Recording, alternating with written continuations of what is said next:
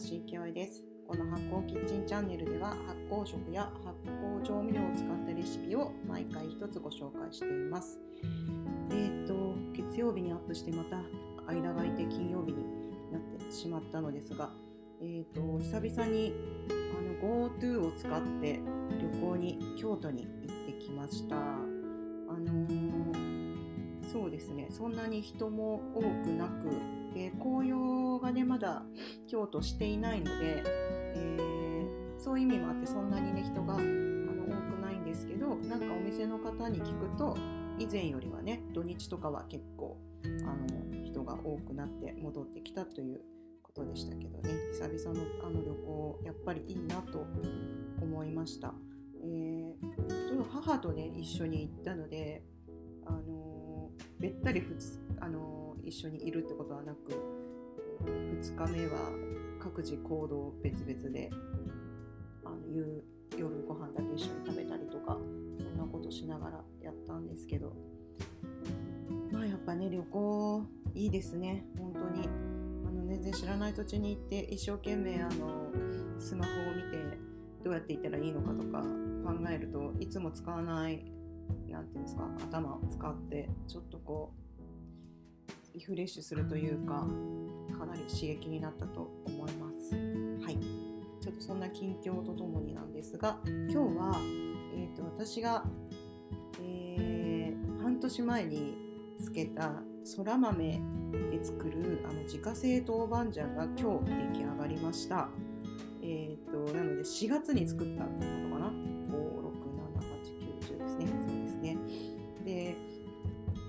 作り方をねなんか今今日シェアしとしようと思うんですけどもあの今シェアしてもあの季節的にちょっとそら豆手に入らないと思うんですがちょっと今日できたしなやっぱりちょっと今日この話をしたいなという私のわがままであんまり今聞いてもためにならないと思うんですけども是非冷凍のねえーと、とそら豆で作るにはちょっとやっぱり手間が結構かかるのであのやっぱ生のね、えー、出回る時期4月ぐらいに作ってもらうのがいいんじゃないかなと思うんですがまずとりあえずは作り方と、えー、材料と作り方ご説明します、えー、材料はそら豆 500g えっと、これさやじゃなくて中身のものですね。で茹でるか蒸すなどしてあの薄皮を取ってください。それの薄皮とかを全部取って身だけの重量がだいたい 500g あの 500g できるって結構な量だと思う。それにはい、えーと、麹を入れます。麦麹かまたは米麹を 125g です。で粗挽きの唐辛子 125g 私は今回はあの多分えーと、キムチ用のものが残ってなかなか消費できないので割と粗めのキムチ用の、あのー、唐辛子をね使ったんですけど、えーと、すごく細かいやつとかもあると思うのでその辺は自由でいいのかなと思っています。はい、でお塩が125ですね。でこれ配合の目安が、えーと、とそら豆1に対して麹と唐辛子と塩が2分の1から4分の1っていうことでした。なので今回は125なので、えーと、4分の1を、えーと、私は入れてみました。配合として。まず1回ねなんか少なめでちょっと作ってさっきね味見をしたんですけどうん使う唐辛子にもよると思うんですがもうちょっと辛くてもいいかなって思いました。なのでなんかまたつけるねあのー、ことがあれば唐辛子の量がちょっと多くても4分の1なので今、えっと、例えば2分の1とか3分の1とかちょっと増やしてみるっていうのもありかなって思っています。で塩が125は結構しょっぱいなと思ったので私はこのぐらいでいいかなって思いました。正直麹の入れ具合はちょっとよくわかんないです。あの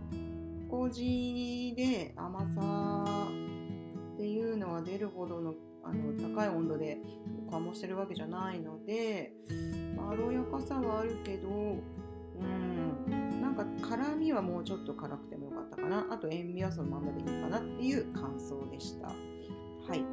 これ作り方なんですけどもそら豆をまあ、茹でる蒸すなどして中身取りますよね。そこまでがね一番大変なんですよ。蒸したり茹でたりして薄皮取るっていうね。でこの 500g に対してさっき言った米麹粗挽き唐辛子塩を全部ボウルに入れてよく混ぜ合わせます。でこの時やっぱりあの素手じゃなくて手袋を使ってください。あの唐辛子ねとあの目に入ったりとか手につくと大変なのであの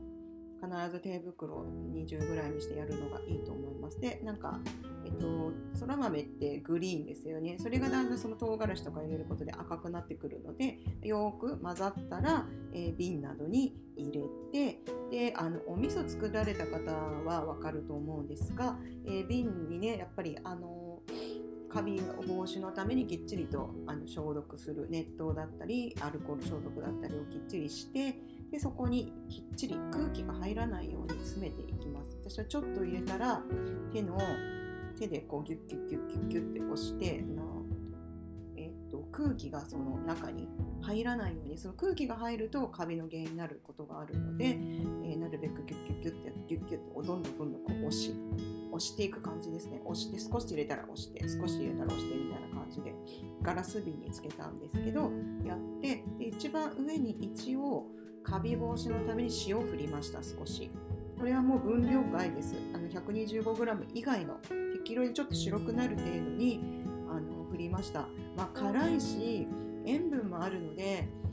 うん、カビにくいものだとは思うんですよね。梅とかだとやっぱり生のもので水分もすごい出てくるしそういうものとは違ってね水分もほとんどあんまりない感じなのでカビにくいとは思うんですが一応私は上にカビ防止の塩を振りました。であとは放置です。常温で放置して、えー、夏を越して、えー、今秋になって、えー、10月。もしかしたらこれ別にこのまんまあのお味噌と一緒であの半年以降も、あの常温にどんどんね置いとくっていうだと多分熟成していくんじゃないかなって思うんですけどね。だからまあ冷蔵庫に入れなくても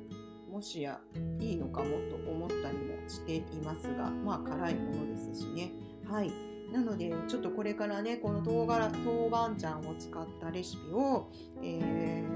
ー、少しご紹介できたらいいなと思うんですがまあでもやっぱり麻婆豆腐とか麻婆茄子とか中華系の辛いものとかあと辛いお鍋とかもいいかもしれないですね。まあでもやっぱり炒め物あたりがなんか美味しいのかな。あとちょっとスープにねあの入れたりとか、えっ、ー、となめこ汁に豆板醤ちょっと入れるとちょっと辛くなって美味しいんですよね。あのごま油もちょっと入れたりとかして私その食べ方がすごい好きでよくやるんですけど、まあ、そんなことだったりちょっとまとめて情報を整理してまたシェアできるといいなと思っています。今日もありがとうございました。それではまた。